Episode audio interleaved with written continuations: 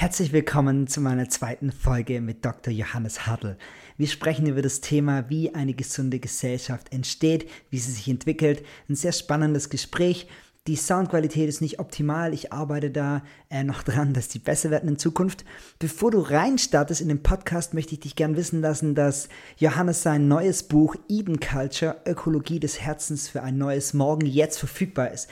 Da spricht er genau über dieses Thema, er geht noch tiefer rein. Ähm, ich möchte dich ermutigen, dieses Buch zu kaufen, zu lesen. Johannes ähm, verfolge ich seit vielen Jahren mit seinen Vorträgen und bin super begeistert einfach von dem, was er auch für unser Land auf seinem Herzen trägt, von dem er Eden Culture, Ökologie des Herzens für ein neues Morgen. Und jetzt viel Spaß bei unserer Folge. Flohmark Club.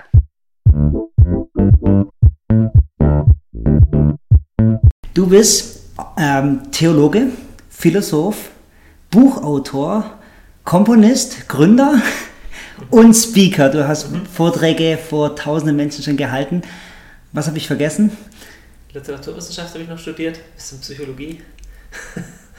ja, ich glaube, das war's. Und du bist wahnsinnig kreativ. Und, und ich bin Vater von vier Kindern und habe eine Frau, ist auch so, also ich habe auch so einen Familienmensch. Ich auch ein bisschen, ja. Sehr spannend. Ja, ich meine, alles, wenn man dich sieht, sei es sprechend auf der Bühne oder jetzt eben wie hier in Augsburg in deinen Räumlichkeiten, dann strahlt ganz viel Kreativität aus. Das, dieses Wort Schönheit habe ich öfters in deinen Vorträgen gehört, das ist was, voll. was dich bewegt. Ja, voll. Was ist im Moment, ähm, da gibt es ja viele Teile in deinem Leben, was ist im Moment so das, wo du sagst, da ist deine größte Leidenschaft?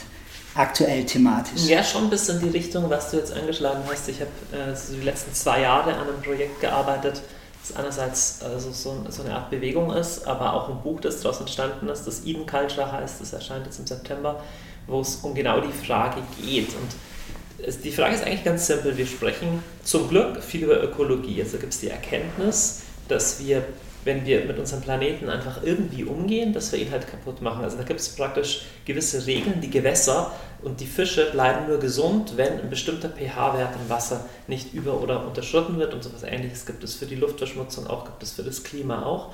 Und mir scheint, es gibt es für den Menschen auch und darüber sprechen wir zu wenig. Also ein bisschen der Fachterminus wäre die Ökologie des Menschen. Gibt es auch sowas, dass der Mensch nicht nur körperlich überlebt, sondern eine lebenswerte menschliche Zukunft baut. Und über das Thema denke ich viel nach. Ich bin erstaunt, dass es gar nicht so viele Leute gibt, die aktiv über dieses Thema nachdenken. Also jetzt nicht nur über politische Rahmengaben, sondern wirklich über das, in was für einer Zukunft wollen wir auf der menschlichen Ebene wirklich leben. Okay, ich denke, dass wir jetzt in der, in der nächsten Stunde, wo wir hier reden, bei dem Thema irgendwo landen werden. Aber ich würde voll gerne mal so diese Vogelperspektive. Ja. Wenn wir davon sprechen, eine gesunde Gesellschaft, dann reden wir von dem politisch, wirtschaftlich, sozialen Zusammenleben. Ja. Was wäre oder wie würde sich eine gesunde Gesellschaft ausdrücken? Woran erkennen wir, dass es gesund ist? Zum Beispiel, der Punkt, den du vorher schon genannt hast, zum Beispiel an der Kreativität. Ich habe neulich einen Vortrag gehört, fand ich ein ganz interessantes Gleichnis. Jemand, eine Kunsthistorikerin hat gesagt, die Kunst ist die Haut einer Gesellschaft. Also einerseits über die Kunst kann man die Gesellschaft berühren, ja, und gleichzeitig an der Haut erkennt man auch, wie es jemandem geht. Wenn jemand einen roten Ausschlag hat, dann ist vielleicht eine Allergie oder wie auch immer. Und ich glaube, dass Kreativität eines der Kennzeichen von einer gesunden Gesellschaft ist. Das zweite, was ich nennen würde, ist eine Diskurs- Bereitschaft und Freudigkeit. Also, dass man miteinander sprechen kann und dass man gerne miteinander spricht und gemeinsam auch zu Lösungen kommt. Mhm. Und natürlich, du kannst natürlich auch emotionale und psychische Stabilität messen und das ist auch ein Kennzeichen von der Gesundheit einer Gesellschaft. Wenn wir uns jetzt mal die letzten 80 Jahre anschauen, Deutschland, unsere Gesellschaft, was für einen Wandel erleben wir? Oh la la, 80 Jahre, das ist natürlich Wahnsinn, das ist die ganze Geschichte Post-Zweiter Weltkrieg und dann einfach eine sehr, sehr große Aufbruchbewegung im, im Zuge der 68er, dann der Zusammenbruch des Ostblocks und jetzt die letzten 20 Jahre so unter der Überschrift Digitalisierung. Das sind schon riesengroße Megatrends. Aber wenn du wirklich sagst Vogelperspektive, dann sind die größten, die wichtigsten Trends sind eine Individualisierung, also dass wir stärker das Individuum in den Blick nehmen, auch eine Emotionalisierung, dass es stärker um Gefühle, auch um persönliche Empfindungen geht und natürlich eine unfassbare Industrialisierung. Also Industrialisierung hat vor 200 Jahren begonnen. Aber wenn ich vorstelle, was mein Vater, der ist Jahrgang 47, welche Kindheit der noch erlebt hat auf dem Dorf in den 50er Jahren, das ist unendlich weit entfernt. Also selbst in sehr, sehr, sehr armen Ländern Afrikas gibt es mittlerweile technische Geräte, die mein Vater damals noch nicht hatte oder so. Ja? Also das ist eine unglaubliche Beschleunigung von technischem Wandel passiert. Also dadurch auch allgemein eine Beschleunigung, eine Individualisierung und eine Emotionalisierung. Das würde ich sagen, sind die größten Trends. Jetzt haben wir natürlich ganz aktuell, wir haben die Corona-Krise, wo die, man ja meinen kann, die Gesellschaft spaltet sich. So, die einen sind ganz extrem in die eine Richtung, in die andere politische Lagen. Wir haben den Klimawandel. Ähm, da ist ja gerade sehr, sehr viel. Würdest du sagen, dass unsere Gesellschaft im Moment in eine Richtung geht, wo wir sagen, das ist eigentlich sehr ungesund? Naja, nein, ich würde erstmal sagen, in, in, vielerlei Hinsicht sind wir auf einem wahnsinnig guten Weg. Ich kann eher so diesen negative Ding nicht hören. Es gibt so viele Leute, die der Meinung sind, wir leben in ganz schlechten Zeiten und bald sind wir alle tot. Und da würde ich eher dagegen sagen, also in welcher Zeit würdest du lieber leben wollen? Es gibt unglaublich viele Parameter, dass es uns heute bedeutend besser geht als zu irgendeiner anderen Zeit je zuvor. Also das, mhm. um das kann es nicht gehen. Es geht sowieso nicht, wir können sowieso nicht zurück in die, in die Vergangenheit. Es gibt aber meines Erachtens in jeder Entwicklung auch einen blinden Fleck. Also Beispiel industrielle Revolution war eine großartige Sache, weil dadurch die Leute nicht mehr verhungert sind in Europa. Ja, es gab Hungersnöte bis zur großen Industrialisierung der Landwirtschaft. Die hat im Wesentlichen den Hunger besiegt, aber natürlich hat sie auch äh, die Natur zerstört. Sie hat natürlich auch die Städte versmockt. Es gab überall äh, schwarze Rauchwolken. Das war aber kein Problem. Es ist nicht, dass die Industrialisierung deswegen falsch war, mhm. aber das hat man halt erst gemerkt und nach einer gewissen Zeit. Und wenn man in einer gewissen kulturellen Suppe schwimmt, dann sieht man oft nicht die Sachen, die halt damit auch einhergehen. Klassisches Beispiel, wir lieben die Digitalisierung. Jetzt mein zwölfjähriger Sohn bekommt jetzt ein Schul-iPad gestellt, weil es da große Digitalpakts gibt und sowas absolut verständlich, absolut gut. Ich glaube gleichzeitig aber, dass wir in fünf oder in zehn Jahren über vieles davon auch noch viel kritischer denken werden. Also von daher, es geht nicht darum, dass gesellschaftliche Trends insgesamt schlecht sind. Es gibt aber gesellschaftliche Trends, die auch eine Kehrseite haben und die gilt es auch im Blick zu nehmen, weil nur so können wir Zukunft gestalten. Zukunft ereignet sich ja nicht wie eine Lawine, sondern wir müssen sie gestalten. Einmal mehr, in der Ökologie haben wir das mittlerweile sehr gut verstanden. Ja, wenn wir grenzenlos alles machen, was technisch möglich ist, ist überhaupt nicht gut. Ja. Wir müssen irgendwie steuern. Und das, glaube ich, betrifft viel mehr Bereiche, auch noch die unmittelbar mit den Menschen zu tun haben. Okay, lass uns das mal anschauen. Also was kann ein einzelner Mensch, jetzt nehmen wir mal einen jungen Mensch, da ist ja Fridays for Future, die ganze Klimapolitik ist ja ein Riesenthema, was junge Menschen bewegt. Wir wollen eine Zukunft haben auf unserem Planeten. Und du sagst, es ist jetzt nur eine Richtung, in die wir gehen. Ja. So, was kann ein junger Mensch zurück, was, was für eine Verantwortung kann er selber, wo kann er anfangen? Also grundsätzlich finde ich die Frage total richtig, mhm. weil du, die Frage impliziert, dass er selber was anfangen kann. Und das ist eine, eine erste Aussage, die ich wichtig finde. Es gibt nämlich eine kulturell immer weiter verbreitete Lüge, dass der Einzelne gar nichts kann, mhm. sondern dass wir gesteuert werden von großen fremden Mächten und die so böse sind, das sind die Generationen vor uns und die Mächtigen dieser Welt, dass wir gar keine Chance haben und deswegen müssen wir rebellieren. Und ich glaube, das ist ein Stück weit feige.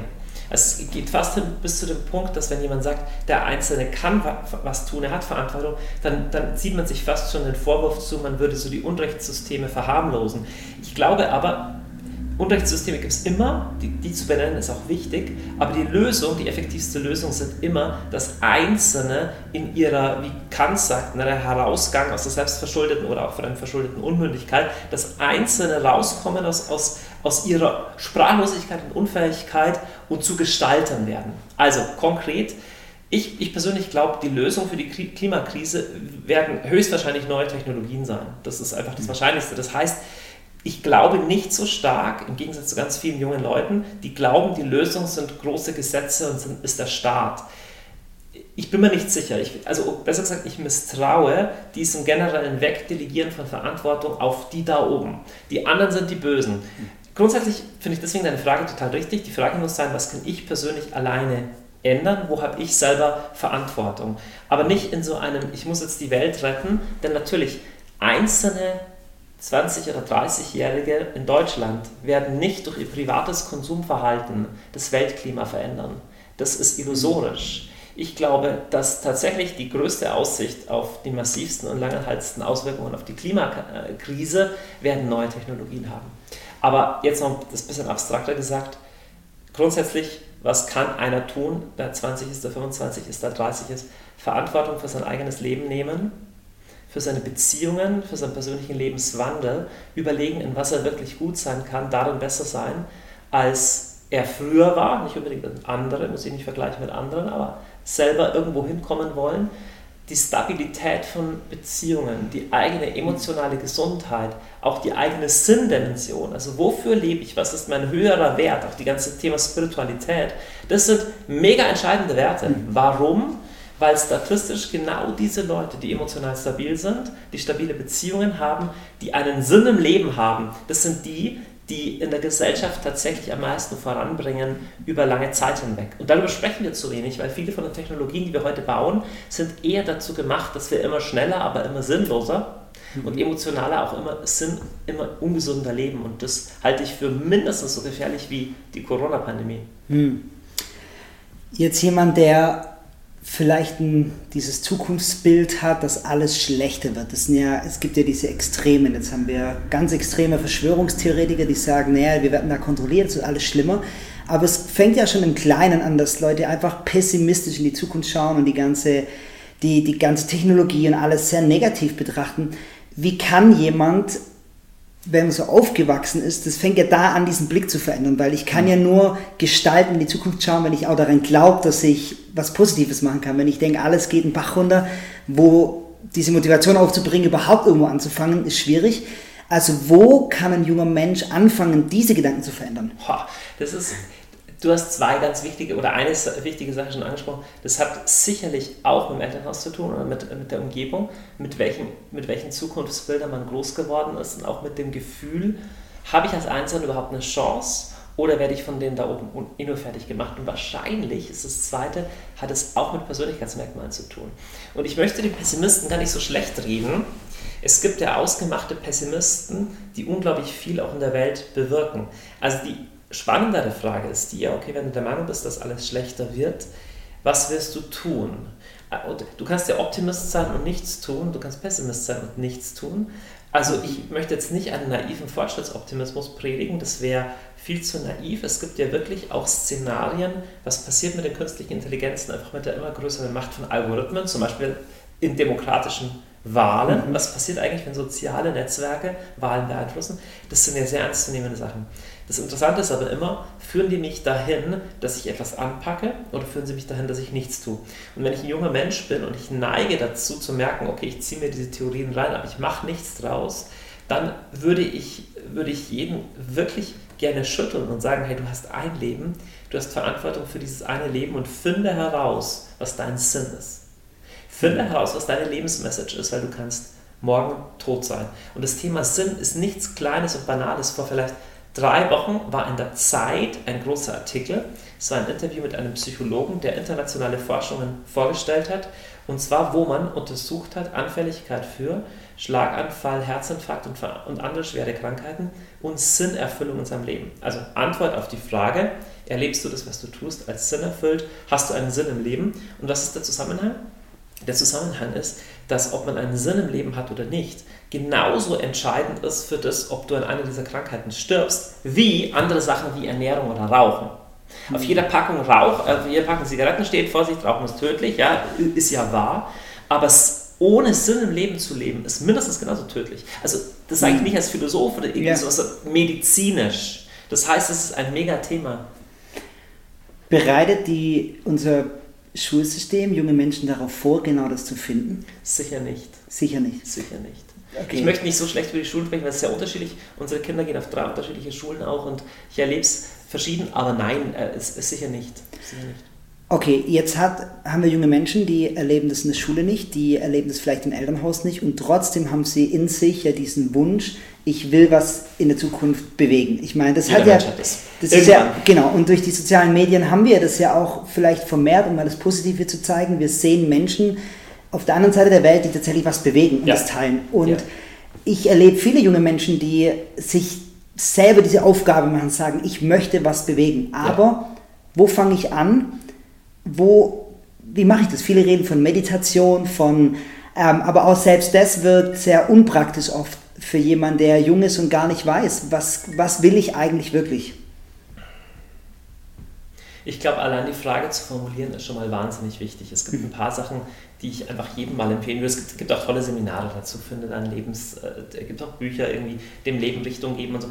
Letztendlich ist eigentlich egal, welcher Weg genau. Ich würde aber jedem empfehlen, mal einfach rauszugehen für ein paar Tage irgendwo an den Strand oder an die Berge und wirklich diese Frage zu stellen. Also was du, was du ansprichst, Meditation und so, das Interessante ist ja, wir Menschen haben ja eine innere Stimme und die sagt auch was. Ja? Wir, haben alle, wir haben alle eine spirituelle Komponente, jeder Mensch hat das, eine Offenheit für das Transzendente, für das Göttliche und selbst wenn man das nicht glaubt, haben wir eine Offenheit für eine tiefere Form von Reflexion als nur Kopf. Mhm.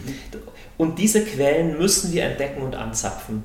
Wenn du da nicht rauskommst aus, diesem, aus, diesem, aus dieser Welle von Ablenkungen und diesem Swirl um dich rum, dann kommst du da nicht hin.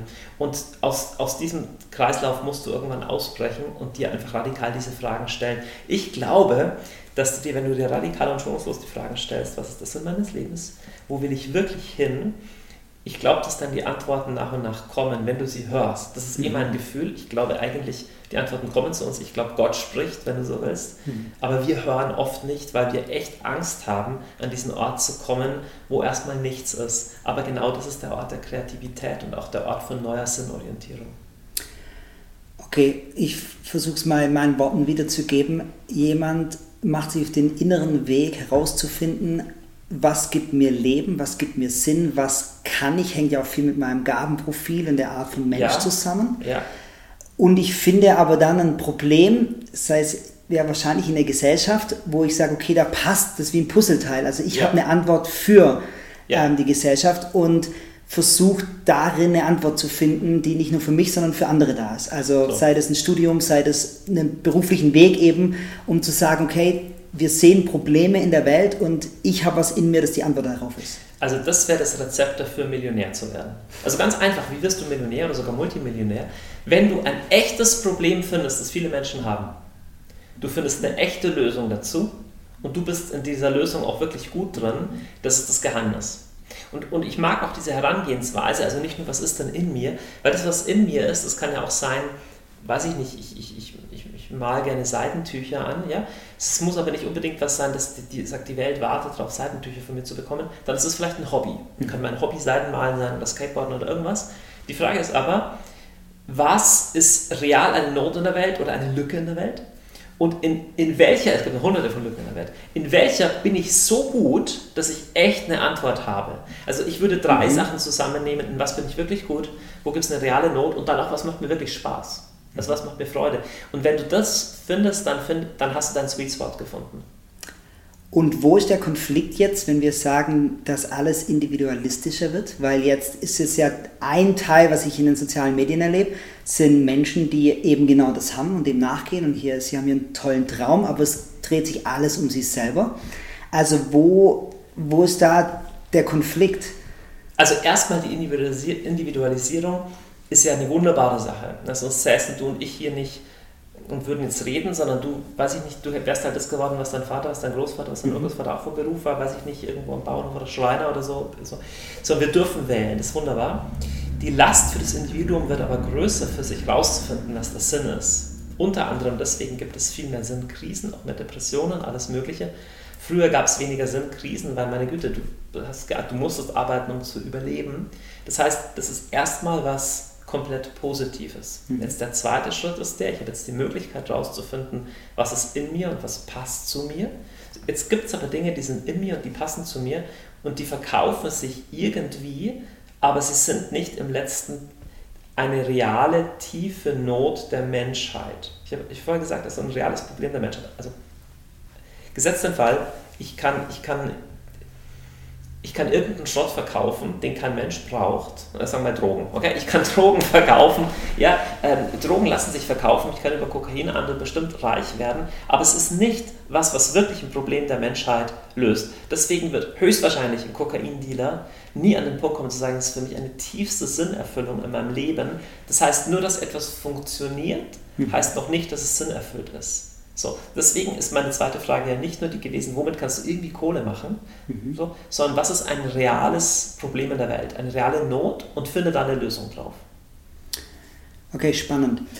Wie, wie würdest du sagen, prägen Familien, Ehen, Beziehungsgeflechte in diesem ganzen Gesellschaft. Weil jetzt haben wir das eine, ist meine, sag ich mal, Berufung, das Ja. ist mein Gabenprofil.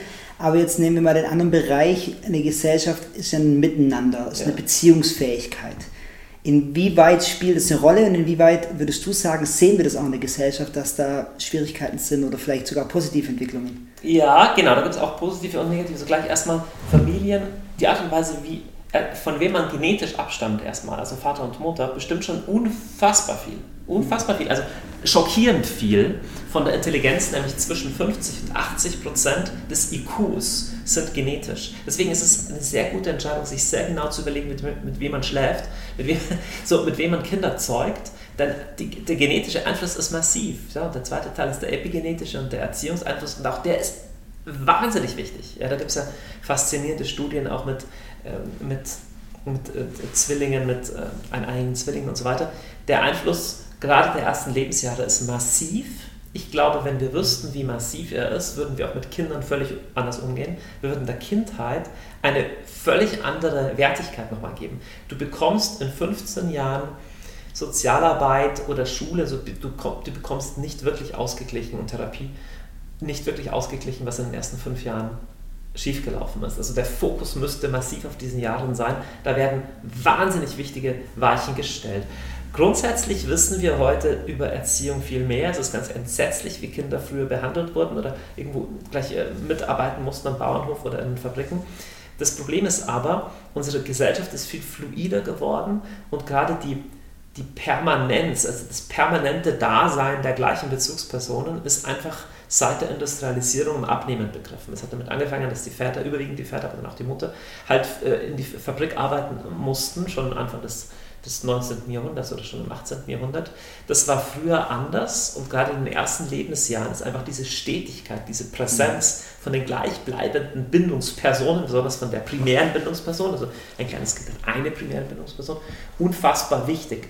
Und da sehe ich etliche Sachen auf jeden Fall ähm, kritisch. Also auch hier wieder, wir betonen an der Stelle wahnsinnig stark die Individualität, also auch zum Beispiel, wenn ja, wenn es mir in der Beziehung nicht mehr passt, dann gehe ich halt.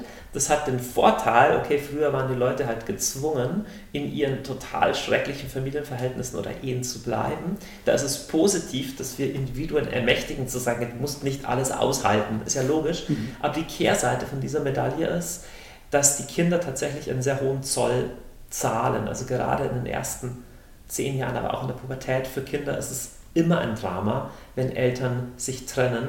Deswegen ist auch die ganze Gerede von Patchwork-Familie und dass das alles kein Problem sei, das ist ein Euphemismus. Das ist eindeutig, das ist eindeutig eine, eine Positivzeichnung. Das heißt, wir müssten viel mehr über den Wert von stabilen Beziehungen sprechen. Hm. Ähm, du bist ja jetzt auch Theologe, katholischer ja. Theologe. Ja. Jetzt würde mich natürlich an der Stelle auch interessieren, welche Rolle denkst du spielt die Kirche in der Gesellschaft, wenn wir davon sprechen, Sinnsuche, Familien, also so, welche, welche Rolle gibst du der Kirche da drin? Ja, das ist gar nicht so leicht, weil auch die Funktion der Kirche sich ja unglaublich stark wandelt. Und ich glaube, die Kirchen, die beiden Großkirchen können noch sehr schwer mit der erneuten Situation umgehen. Der Philosoph Charles Taylor, der ein dickes Buch über Säkularisation geschrieben hat, oder Säkularisierung, sagt, einer der Haupttrends ist halt, wir haben eine Optionalisierung des Glaubens. Das heißt, der Glaube ist einer von vielen möglichen Optionen. Und das ist ja klar, vor 100 oder vor 300 Jahren hättest du in Deutschland niemand gefunden, der nicht Christ ist. So ganz, ganz, ganz wahnsinnig wenige hätten vielleicht, es gab ein paar Juden, auch nicht so viel Prozent und vielleicht ganz wenige Atheisten, sonst waren die Leute Christen, weil sie aber auch nicht anders konnten. so, heute ist es zunehmend eine Entscheidung, einer Religion anzugehören. Also vielleicht ist man noch irgendwie, vielleicht ist man getauft oder hatte Eltern so, aber es ist eine Entscheidung. Und das ist ja per se für eine Religion, das ist ja keine schlechte Voraussetzung, aber es ist eine neue Voraussetzung. Wir kommen ja aus 1600 oder 1700 Jahren mehr oder weniger Staatskirchentum so, parallel übrigens in islamischen Ländern oder in buddhistischen Ländern, das ist nicht spezifisch christliches, dass wir eine Optionalisierung haben. Das heißt, die Kirchen könnten sich komplett selbstbewusst verstehen als ein Anbieter von Sinnorientierung. Das sind sie auch de facto, sie sind nicht der einzige, sie sind schon ein wichtiger, weil sie überhaupt, weil die christliche Kirche über Jahrhunderte das Gesicht Europas mitgeprägt hat, das, das kriegt man auch nicht gleich weg. Und da glaube ich, oder da wünsche ich mir auch ein gewisses Selbstbewusstsein von Kirchen oder von Christen zu sagen, naja, schau mal her, das ist schon unsere gemeinsame Geschichte, aus der kannst du nicht so leicht den Bezug zum Christentum tilgen. Dafür ist es schon ganz schön groß. Es gibt einen Grund, warum in allen Städten bei uns in der Mitte Kirchen drinstehen. Es ist nicht irgendwie zufällig spät gekommen. Aber die Kirchen müssen sehen, wir sind ein Anbieter von Sinnorientierung und ich persönlich glaube, dass sie zahlenmäßig weiter abnehmen werden, die Großkirchen, auf jeden Fall. Also kein Glauben, das ist offenkundig.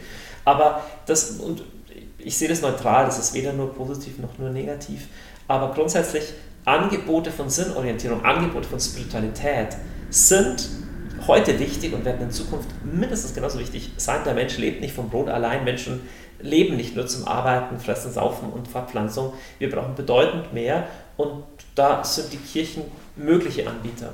Aber klar, sie sind mittlerweile nur noch ein Anbieter von, von verschiedenen. Also warum soll ich sonntags in die Kirche gehen, wenn ich auch ABCDE andere Optionen machen kann? Gut, dann müssen Sie halt überlegen, was ist denn unser Proprium, was ist das, was nur wir haben, was ist unsere Stimme? Und da sehe ich dann wieder viel mehr Chancen als nur Krisen. Ich habe dir vorher erzählt, wir hatten gestern einen, Talk, wo es um das ganze Thema künstliche Intelligenz, ähm, Roboter und alles ging in Zukunft und wie sich das die nächsten 40, 50 Jahre verändern wird. Und ein Satz da drin war, dass wir in Zukunft viel mehr entscheiden müssen, was kann der Computer besser und was der Mensch besser. Und sind dann auf diese Frage gekommen, welche Fähigkeiten braucht ein Mensch in der Zukunft? Ja, also das eine wissen wir, es gibt, ich glaube im Wesentlichen nur eine Art von Intelligenz, in der die Computer besser werden als Menschen. Computer sind ja nicht intelligent. Das ist ein Unsinn, die denken auch nicht, sondern es sind Rechenprozesse, die wir den Computern eingeben, die sie vollziehen sollen. Und in einem gewissen Rahmen können sie, also Stichwort Turing-Maschine, selbstregulierende Systeme dann daraus erschaffen. Aber nicht in jeder beliebigen Skalierungsebene. Also Beispiel, du kannst ein Betriebssystem bauen, das gewisse Fehler selber korrigiert. Aber ein Betriebssystem kann kein neues Betriebssystem schreiben, das, das, Betriebs das sich selber nochmal korrigiert. So, mhm. Dafür braucht es, meines Erachtens, braucht es Bewusstsein oder so zumindest ähm, sagen etliche, die auch über, über diese informatischen Probleme nachdenken. Das heißt, alles, wo es um Rechenschnelligkeit, um schnelle Datenverarbeitung geht, auf einer sehr geringen Reflexionsebene werden Computer schneller und besser sein als wir Menschen. Das heißt aber, bei allem, wo es um eine tiefere Sinnerfassung geht, werden Menschen noch wichtiger.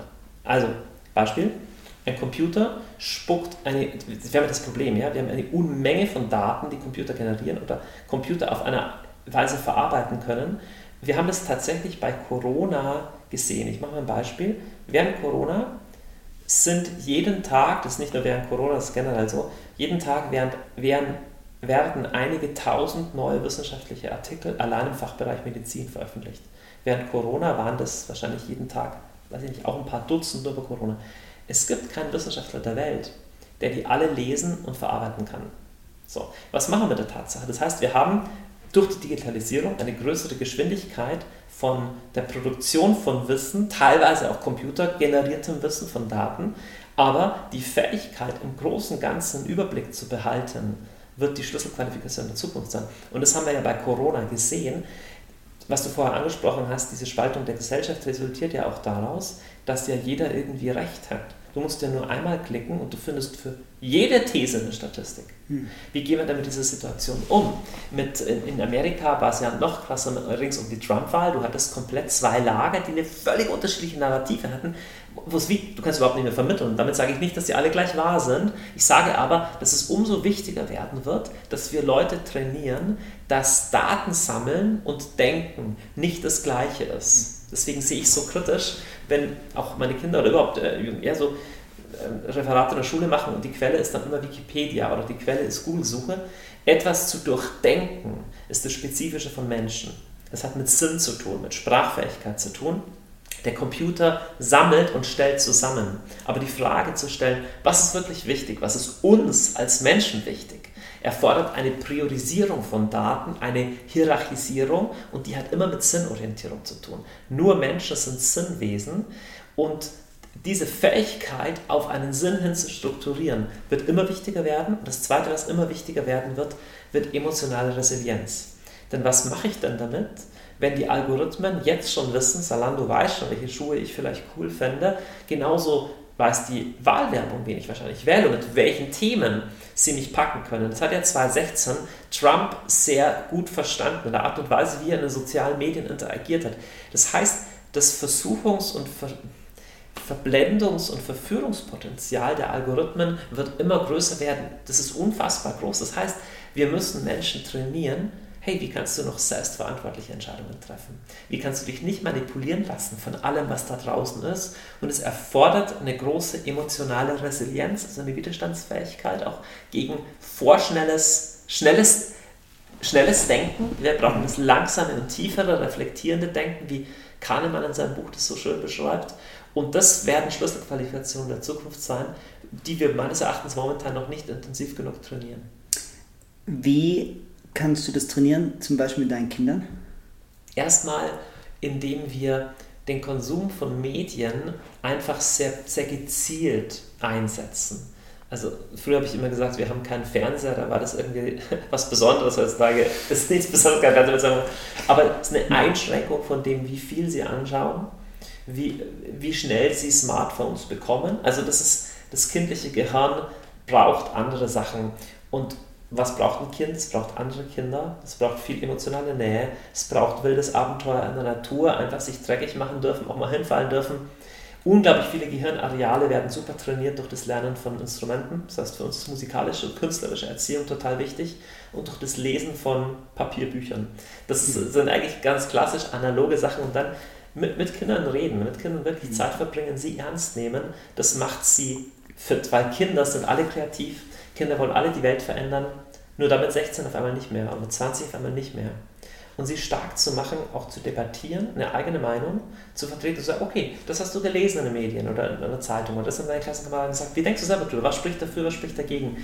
Wenn man so will, hat es auch mit Philosophie zu tun. Philosophie ist die Kunst zu denken und ich glaube, wir bräuchten auch im Bildungswesen eine Renaissance des philosophischen Denkens. Hm.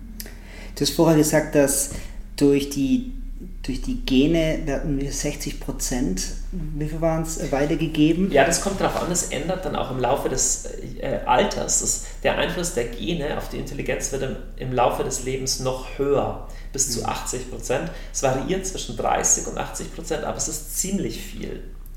Weil meine Erfahrung auch in der Arbeit mit jungen Menschen war, dass es sehr, sehr schwer ist, von jedem, einer Person zu helfen, die in einer gewissen Art und Weise zu denken aufgewachsen ist, dieses Denken zu verändern. Also aus diesem, sage ich mal, aus dieser Box rauszukommen. Das ja. kann sein, jemand ist in einer Familie, in einem Verein, in der Kirche, da festigt sich über Jahre ein Denken und ich habe so erlebt, dass viele wollen sich gern verändern, aber kommen immer wieder in diese gleiche Spirale rein, von dem, wie sie halt gelernt haben zu denken. Jetzt gibt es ja ganz viele Ansätze von den 21 Tagen kann man ähm, sein Denken verändern.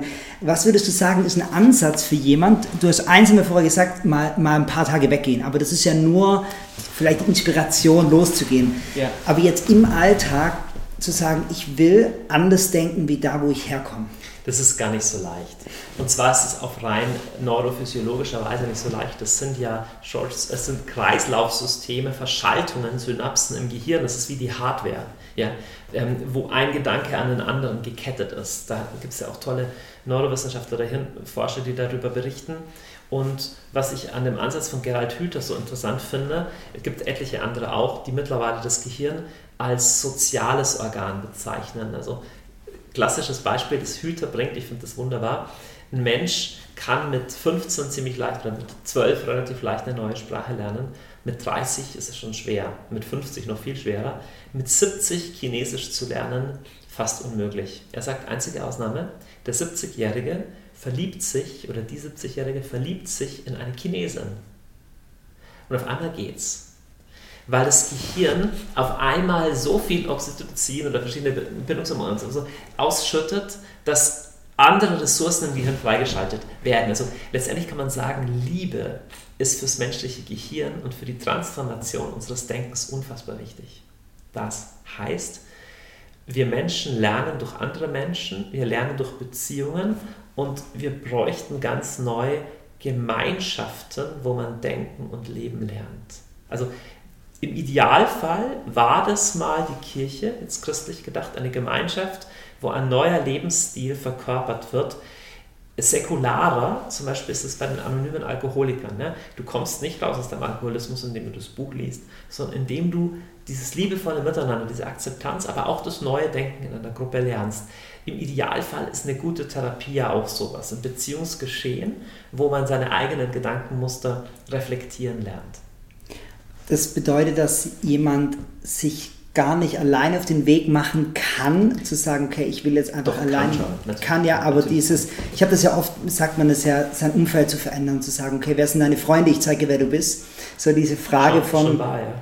weil ja, man, man sieht es ja, Menschen, die aus einem Elternhaus kommen, wo die Eltern sehr erfolgreich und reich sind, meistens sind die Kinder es auch. Also es ist ja meistens wird ein Denken weitergegeben und es ist sehr selten, dass jemand aus einer armen Familie ausbricht. Diese Geschichten gibt es natürlich. Ja, ist nicht so leicht, ja. Es hat ganz viel mit der Peer Group zu tun. Also man könnte sagen, äh, such dir gezielt Leute, die dir gut tun und die dich festigen, in einer anderen Art und Weise zu leben. Du wirst deine Lebens- und Denkensweise angleichen an die Leute, mit denen du viel Zeit verbringst, auf jeden Fall. Sehr spannend. Ich glaube, jetzt sind wir richtig, richtig durch von dem, wo kann ein Einzelner beginnen, damit es schlussendlich irgendwann auf die Gesellschaft ähm, übergreift. Welche Rolle spielt Leiterschaft, Politik, politische Leiter, wirtschaftliche Leiter? Wo spielen die eine Rolle? ist auch ein Riesenthema. Wir haben ja auch eine Krise des Politischen, würde ich schon sagen, auch, auch des politischen Diskurses. Allgemein und unser Denken, wie wir Leadership heute verstehen, hat sich stark verändert und verändert sich über die Generationen nochmal, weil mit den Millennials, also alle Leute, die jetzt so was Mitte 30 sind und drunter, die jetzt den Arbeitsmarkt zunehmend prägen, kommt auch ein ganz neuer Stil von Führung hinein. Ich glaube, da kommt sehr, sehr, sehr viel Gutes. Aber um deine große, komplexe Frage ganz einfach zu beantworten, Leadership ist immer zentral wichtig. Es sind immer Leute, die Verantwortung übernehmen und ein Beispiel geben, die ganz, ganz, ganz viele Leute hinter sich nachziehen. Ich finde das was Schönes, was in uns Menschen eingebaut ist. Und damit meine ich nicht äh, der, der, der, der große Typ oder die große Typin, die andere dominieren, das geht es überhaupt nicht, sondern Leadership ist die Kunst, andere Menschen zu inspirieren, wirklich ihr eigenes Potenzial für was zu entfalten. Und wir entfalten unser eigenes Potenzial lustigerweise nicht einfach immer nur, indem wir in uns selber reinschauen und sagen, was steckt denn in mir, was passt mir denn, was will ich denn, sondern manchmal auch, indem wir uns in was Größeres einreihen. Ja? Äh, klassischer, ich muss einmal mit einem Fußballtrainer sprechen, der größte Killer oder einer der größten Killer der Performance eines Teams sind die kleinen Egos von den einzelnen Spielern, die brillieren wollen. Du wirst zu einem wirklich großen Spieler, wenn du schaffst, dich in das größere Gut, nämlich dieses Teamplays, auch einzureihen. Und das ist eine Fähigkeit, die gerade wirklich auch Einzelkindern schwerer fällt oder Kindern, die von ihren Eltern einfach immer alles bekommen haben denen fällt es als Erwachsene, es sind nicht wenige Millennials oder auch eine Generation drunter davon betroffen, ähm, die das als Social Skill nicht so gut gelernt haben. Und das ist schade, denn menschliches Leben funktioniert so. Wir orientieren uns gemeinsam an Zielen und nicht an einem Leiter oder einer Führerfigur. das geht es überhaupt nicht. Ein guter Leader führt ja durch eine Vision. und dann schon auch durch seine Person was ausstrahlt, aber eben nicht einfach nur durch Dominanz, sondern durch seine Kompetenz. Und Kompetenz ruft Kompetenz in Menschen hervor. Davon bin ich schon überzeugt. Das bedeutet aber auch für, wenn ich mich einreihe in das große Ganze, bedeutet es ein Stück weit immer auch, mich selbst aufzugeben, Dinge, die vielleicht mein persönliches Ziel oder Interesse wären?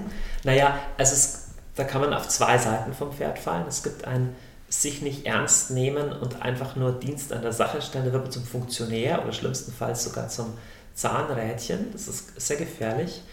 Wir kommen aber aus einer Zeit, eigentlich seit den 68ern, wird das Thema Verwirkliche dich selbst, auch im Buchmarkt oder so, immer wichtiger. Also wir haben das Thema mittlerweile sehr, sehr stark etabliert und mir scheint, gerade in der Generation Millennials und drunter, ist das andere Thema weniger stark etabliert. Wir haben sehr, sehr, sehr viele junge Leute, die ihren Ausbildungsvertrag vorzeitig brechen oder halt vorzeitig rausgehen aus soften Gründen. Also nicht, weil sie Rückenbeschwerden haben deswegen nicht Fliesenleger werden können, sondern einfach ist stressig das frühe Aufstehen und muss ich eigentlich nicht und muss ich mir nicht antun. Und durch dieses aber sich durchbeißen und sich auch mal einfügen, muss ja nicht ein Dauerzustand sein, werden elementar wichtige Social Skills gelernt, die dann wichtig sind, genauso wichtig sind, wenn du immer mehr dein eigenes machen darfst. Also, dass diese alte Sache von, ja, die, die, die, die Lehrjahre sind keine, sind keine Meisterjahre, es ist, ist schon was Wahres dran. Du wirst zum Meister in deinem eigenen Fach schon nur in dem Maße, in dem du auch etwas anderes verfolgst als nur deine persönlichen ähm, Gef ne, Gefühle ist das falsche Wort, deine, deine persönlichen Vorstellungen davon. Mhm. Weil nicht immer sind die Vorstellungen wirklich deckungsgleich mit dem, was auch das Zielführendste ist. Nicht immer. Und es erfordert eine gewisse Demut und Belehrbarkeit, das anzuerkennen. Und das ist eines, das sind diese Social Skills, von denen ich gesprochen habe, die du nur lernst, wenn du dich irgendwo einbauen lässt. Du, du bist ja ein sehr, sehr starker Leiter auch und jemand, der sehr viel prägt. Wie sieht deine Roadmap aus? Wie schaust du in die Zukunft? Was, was siehst du bei dir? Welche Rolle du spielen möchtest? Ach ja, ähm, ich glaube, ganz viele Menschen sind starke Leiter und haben unterschiedliche Führungsstile und bei mir ist es sehr viel über das gesprochene oder geschriebene Wort und über visionäres Denken und über visionäre Fragen aufreißen.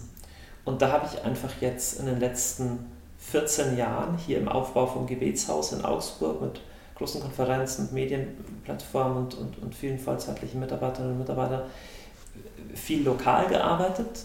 Und so für die nächsten zehn Jahre möchte ich noch stärker ein Momentum erzeugen und ein Netzwerk von Menschen bilden, die an eine alternative Zukunft glauben und die sich nicht abgeben mit diesem Blues, der in unserer Gesellschaft herrscht, dass es irgendwie alles schlechter wird und, und, und dieser, ja, dieser Untergangsstimmung. Und da würde ich gerne rings um dieses Thema, über das wir jetzt die ganze Zeit schon sprechen, mit ein Sprachrohr sein für eine neue Art und Weise, Menschsein zu denken. Die hat für mich immer auch diese spirituelle Dimension mit Glauben zu tun ist aber genau, also sind die gleichen Fragen und die gleichen Themen auch für Menschen, die sagen, mit Glauben habe ich jetzt nichts am Hut. Aber ich sehe auch, dass wir als Gesellschaft ABCDE brauchen. Das, ähm, da bin ich genauso im Gespräch. Hm. Und dein erster, einer deiner ersten Schritte jetzt ist das Buch, das rauskommt im September. Richtig? Wie viel genau. September kommt? Am 14. September. Eden Culture heißt das Buch. Genau. Willst du ganz kurz in ein paar Sätzen, mhm. also nochmal ein bisschen die, die, einzelnen Kapitel, was, um was geht es in dem Buch? Ja, also der Untertitel ist Ökologie des Herzens für ein neues Morgen. Also genau die Frage, in was für einer Welt wollen wir leben. Was mir auffällt ist, dass wir einen massiven Mangel in unserer Gesellschaft haben an positiven Zukunftsutopien. Das meiste, was wir haben, sind Dystopien. Also auch wenn du Netflix schaust, Black Mirror und Biohackers und wie sie alle heißen, die ganzen Serien, Dark, das sind alles dunkle. Das ist, also das ist eigentlich krass, wir leben in einer unfassbar fortschrittlichen Welt und die meisten jungen Leute denken ja, die, letzten, die nächsten Jahrzehnte, die werden das Letzte, die werden, die werden total furchtbar. Und ich möchte nicht kleinreden, große Krisen, die wir sicherlich haben, auf die wir zugehen, aber wann war es besser? Also war es in den 40er Jahren besser, in den 50er Jahren? War es im 19. Jahrhundert besser, zur Zeit der Napoleonischen Kriege? Also wann hättest du gerne gelebt?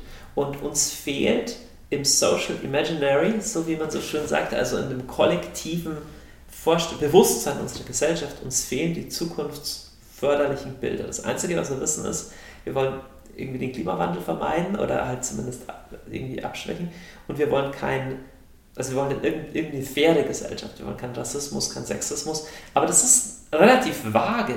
Also es ist auch negativ, wir sind gegen Rassismus, wir sind gegen die ökologische Zerstörung, aber, was genau dann? Und deswegen habe ich dieses alte Bild vom Garten Eden wieder eingeführt. Das ist, also mich jetzt fasziniert, dass es nicht nur natürlich in der Bibel, im jüdisch-christlichen, das Bild von einem Garten gibt, sondern in ganz vielen anderen Kulturen auch. In dem Bild von einem Garten kommt mehreres zusammen und für mich es, läuft es auf drei Hauptsachen raus. Also das eine ist, diese ganzen Bäume und die Pflanzen, die hängen alle miteinander zusammen. Du kannst nicht alles beliebig eng nebeneinander oder übereinander oder so pflanzen. Der Garten funktioniert nur, wenn es eine Art von Zusammenhang gibt. Von diesen, also es hat was mit Verbundenheit zu tun. Und der Garten ist auch ein sozialer Raum in, in dieser alten Vorstellungswelt. Es ist nicht Wildnis. In der Wildnis kannst du nicht überleben. Garten ist, ist was, wo Menschen leben können. Es hat mit, mit Verbundenheit zu tun. Das zweite ist, ein Garten hat eine innere Ordnung. Ja? Da blüht nicht alles gleichzeitig. Da, ist, da brauchst du die Ameisen, du brauchst die Würmer, du brauchst das alles dafür, dass das eine Tier lebt vom anderen, der eine Baum braucht den anderen, um zu koexistieren. Das heißt, es gibt einen Sinnzusammenhang. Es, hat alles, es macht alles Sinn. Es hat alles eine innere Ordnung. Und das dritte, natürlich ein Garten ist schön. Warum haben wir unsere Gärten? Es ist einfach schön, im Garten zu sein. Und das Interessante ist, diese drei Dinge, Sinn, Verbundenheit und Schönheit, glaube ich, sind das, was den Menschen im Wesentlichen von hochentwickelten Tieren unterscheidet. Wir Menschen haben ein bedeutend stärkeres Sozialverhalten als Schimpansen, einfach weil wir Sprache haben. Wir Menschen bestatten unsere Toten schon seit etwa 100.000 Jahren. Das macht kein anderes Tier. Also entweder glauben wir an ein Leben nach dem Tod oder zumindest, oder dass es irgendwelche äh, eine geheimnisvolle Bewandtnis hat in dem menschlichen Leib. Also das nenne ich die Sinndimension. Und drittens, wir Menschen schmücken alles, wo wir sind. Ne? Die Steinzeitmenschen haben schon ihre Höhlen angemalt mit irgendwelchen Mammuten und irgendwelchen Gazellen und haben die Gräber geschmückt und so weiter. Und wir können nicht ohne Schönheit leben. Deswegen glaube ich, dass Sinnverbundenheit und Schönheit die drei Schlüsselelemente für eine Ökologie der Zukunft sind. Dass wir aber mächtige Gegentrends haben, die uns diese wichtigen Elemente einer Herzensökologie gerade bekämpfen.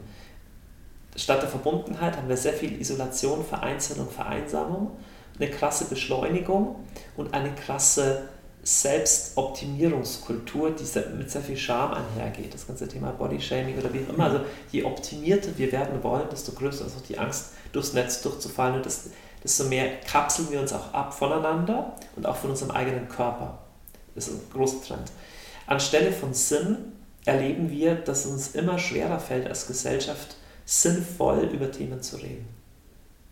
Wir haben immer mehr Unterbubbles, Identitätsbubbles, die gegeneinander kämpfen, die einen gegen die anderen. Wir sehen das massiv. Wir haben es bei Corona gesehen, wir haben es ähm, bei der ganzen Klimakrise gesehen, wir haben es bei der ganzen Flüchtlings- Fluchtthematik gesehen und in etlichen anderen Themen auch, auch in Themen, wo ihr denken könnt, das ist jetzt nicht euer Ernst. Wie kann es sein, dass wir nicht mehr ruhig darüber reden können, ob jetzt Lockdowns das Beste sind oder eher ein Vorgehen wie Schweden. Also die einen nennen die anderen Teufel und Ketzer. Das ist doch eigenartig. Da geht uns Sinndimension in der Gesellschaft zunehmend verloren. Und über Schönheit muss ich nicht viel sagen. Einfach mal eine Stadt ansehen und dann Bilder ansehen, wie Städte vor 120 Jahren aussehen, gesehen haben und sich fragen, warum bauen wir so, wie wir bauen? Warum machen wir die Welt so hässlich, wo die Natur doch so schön ist? Hm. Wow bin sehr gespannt auf das Buch. So, eigentlich meine letzte Frage, bevor wir am Ende sind. Wo können Leute dich finden? Wo können sie von dir Vorträge anhören? Du bist vermutlich auf allen sozialen Kanälen vertreten. Ja, also ich glaube, ein ganz guter Einstieg ist YouTube. Da habe ich einen Kanal, Dr. Johannes Hartl, wo auch so die unterschiedlichen Themen vorkommen. Bei mir ist immer so, momentan mache ich ein bisschen mehr über Philosophie und Gesellschaft, aber dann natürlich immer auch Beziehungen haben bei mir ein großes Thema. Glaube, wie lebe ich Spiritualität und Glauben und zwar eben nicht verkopft, sondern wie findet das eine zusammen, auch die emotionale Gesundheit mit Spiritualität, aber dann auch mit einer Reflexion drüber. Also nicht irgendwie komisch fundamentalistisch einschienig, sondern so eine Reflexion. Da, da kann man mich sehen. Und genau das Buch, glaube ich, ist auch ein guter Einstieg. Und sonst die einschlägigen Instagram und sonstigen nur auf TikTok. TikTok bin ich noch nicht, das kommt vielleicht. noch, nicht. noch nicht. Super, Janis, vielen, vielen Dank. Ich bin super inspiriert äh, von, von dem Thema, aber auch von dem, was du da reinbringst. Ich glaube, du hast eine wahnsinnige Gabe, das zu kommunizieren, was viele spüren und im Ansatz vielleicht äh, irgendwie sehen können, aber du schaffst es, es auf den Punkt zu bringen, dass es eben praktisch wird. Das also vielen Dank dafür. Danke, Flo. Waren auch äh, super interessante Fragen. Es ist ja auch eine Kunst, das rauszukitzeln und dann irgendwie einen Weg durchs Gespräch zu führen. Also ich gebe das Kompliment gerne zurück. Dankeschön. Danke fürs Zuhören. Ich hoffe, die Folge hat dich inspiriert und ich möchte dich ganz kurz nochmal daran erinnern, dieses Buch ähm, von Johannes, das rausgekommen ist, Eden Culture, Ökologie des Herzens für ein neues Morgen, wo viele Thematiken nochmal vertieft werden. Kannst du dir gerne kaufen. Und dann möchte ich noch sagen, dass dieser Podcast nur ein Schritt ist in einem in der Vision, die ich schon seit langer Zeit habe, eine Community aufzubauen von Menschen, die die Zukunft gestalten wollen. Du kannst unter www.flowmark.club, also Club ist das neue DE, flowmark.club, kannst du ähm, deine E-Mail-Adresse dalassen und dann bekommst du als erstes die Nachricht, sobald da die ersten Dinge starten. Vielen Dank und ich hoffe, du freust dich auf die nächste Folge und ich freue mich auf Rückmeldung übrigens über Instagram. Dankeschön.